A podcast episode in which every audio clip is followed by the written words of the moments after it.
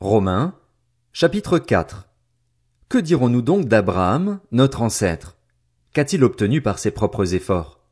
Si Abraham a été considéré comme juste sur la base de ses œuvres, il a de quoi se montrer fier, mais non devant Dieu. En effet, que dit l'Écriture? Abraham a eu confiance en Dieu et cela lui a été compté comme justice.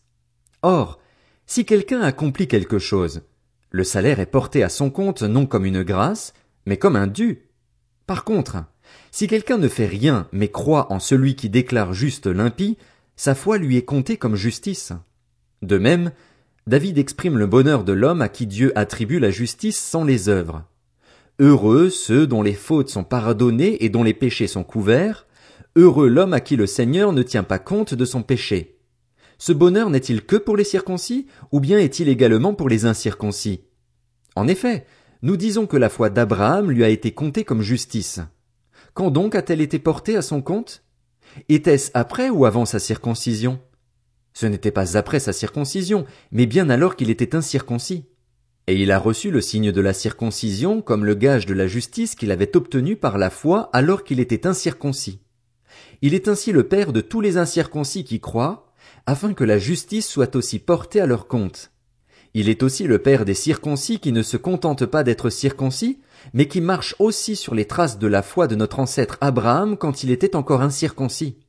En effet, ce n'est pas par la loi que la promesse de recevoir le monde en héritage a été faite à Abraham ou à sa descendance, mais c'est par la justice de la foi.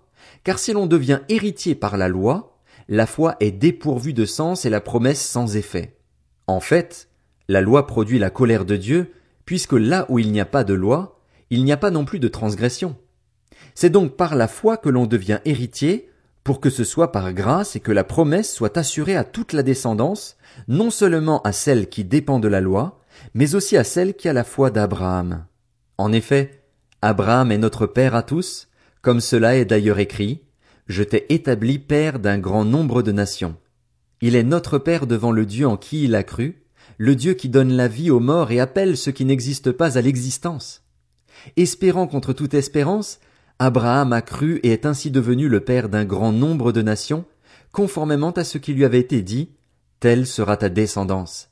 Sans faiblir dans la foi, il n'a pas considéré que son corps était déjà usé, puisqu'il avait près de cent ans, ni que Sarah n'était plus en état d'avoir des enfants. Il n'a pas douté, par incrédulité, de la promesse de Dieu, mais il a été fortifié par la foi et il a rendu gloire à Dieu, car il avait la pleine conviction que ce que Dieu promet, il peut aussi l'accomplir. C'est pourquoi cela lui a été compté comme justice. Or ce n'est pas pour lui seulement qu'il est écrit que la foi a été portée à son compte, mais c'est aussi pour nous. Elle sera portée à notre compte, puisque nous croyons en celui qui a ressuscité Jésus notre Seigneur, lui qui a été donné à cause de nos fautes et qui est ressuscité à cause de notre justification. Romains, chapitre 5 Ainsi donc, déclarés justes sur la base de la foi, nous avons la paix avec Dieu par l'intermédiaire de notre Seigneur Jésus-Christ. C'est aussi par son intermédiaire que nous avons accès par la foi à cette grâce, dans laquelle nous tenons ferme, et nous plaçons notre fierté dans l'espérance de prendre part à la gloire de Dieu.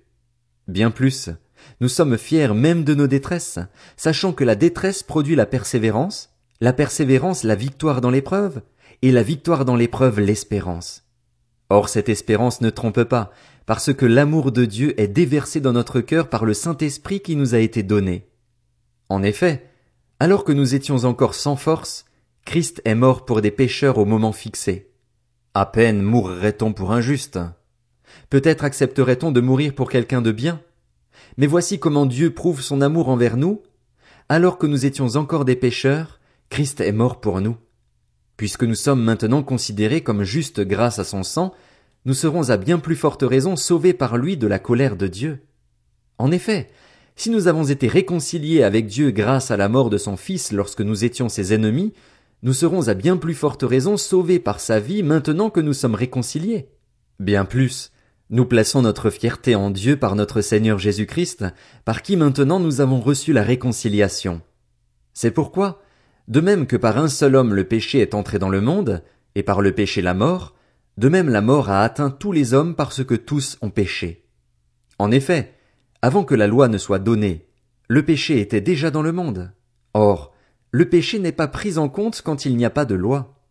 Pourtant la mort a régné depuis Adam jusqu'à Moïse, même sur ceux qui n'avaient pas péché par une transgression semblable à celle d'Adam, qui est l'image de celui qui devait venir. Mais il y a une différence entre le don gratuit et la faute.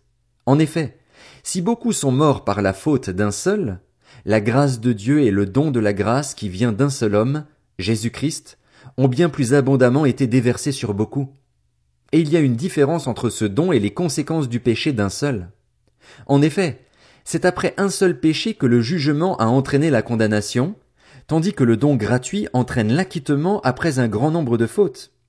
Si par un seul homme, la faute d'un seul, la mort a régné, ceux qui reçoivent avec abondance la grâce et le don de la justice régneront à bien plus forte raison dans la vie par Jésus-Christ lui seul. Ainsi donc, de même que par une seule faute la condamnation a atteint tous les hommes, de même par un seul acte d'acquittement la justification qui donne la vie s'étend à tous les hommes. En effet, tout comme par la désobéissance d'un seul homme beaucoup ont été rendus pécheurs, beaucoup seront rendus justes par l'obéissance d'un seul. L'intervention de la loi a entraîné la multiplication des fautes, mais là où le péché s'est multiplié, la grâce a surabondé. Ainsi, de même que le péché a régné par la mort, de même la grâce règne par la justice pour la vie éternelle, par Jésus-Christ notre Seigneur. Romains, chapitre 6 Que dirons-nous donc? Allons-nous persister dans le péché afin que la grâce se multiplie? Certainement pas. Nous qui sommes morts pour le péché, comment pourrions-nous encore vivre dans le péché? Ignorez-vous que nous tous qui avons été baptisés en Jésus-Christ, c'est en sa mort que nous avons été baptisés? Par le baptême en sa mort, nous avons donc été ensevelis avec lui afin que, comme Christ est ressuscité par la gloire du Père, de même nous aussi nous menions une vie nouvelle. En effet, si nous avons été unis à lui par une mort semblable à la sienne, nous le serons aussi par une résurrection semblable à la sienne. Nous savons que notre vieil homme a été crucifié avec lui afin que le corps du péché soit réduit à l'impuissance et qu'ainsi nous ne soyons plus esclaves du péché. En effet, celui qui est mort est libéré du péché. Or, si nous sommes morts avec Christ, nous croyons que nous vivrons aussi avec lui, car nous savons que Christ ressuscité ne meurt plus. La mort n'a plus de pouvoir sur lui. Christ est mort, et c'est pour le péché qu'il est mort une fois pour toutes. Maintenant qu'il est vivant, c'est pour Dieu qu'il vit. De la même manière, vous aussi, considérez-vous comme mort pour le péché et comme vivant pour Dieu en Jésus-Christ notre Seigneur. Que le péché ne règne donc plus dans votre corps mortel pour vous soumettre à lui par ses désirs. Ne mettez plus vos membres au service du péché comme des instruments de l'injustice, mais au contraire livrez-vous vous-même à Dieu comme des morts revenus à la vie, et mettez vos membres à son service comme des instruments de la justice. En effet, le péché n'aura pas de pouvoir sur vous, puisque vous n'êtes plus sous la loi mais sous la grâce. Quoi donc? Allons-nous pécher parce que nous ne sommes pas sous la loi mais sous la grâce? Certainement pas. Ne savez-vous pas que si vous vous livrez à quelqu'un comme esclave pour lui obéir, vous êtes les esclaves du maître à qui vous obéissez? Soit du péché qui conduit à la mort, soit de l'obéissance qui conduit à la justice? Mais que Dieu soit remercié. Alors que vous étiez esclaves du péché, vous avez obéi de tout cœur au modèle d'enseignement auquel vous avez été confiés. Et une fois libérés du péché, vous êtes devenus esclaves de la justice. Je parle à la manière des hommes, à cause de votre faiblesse naturelle.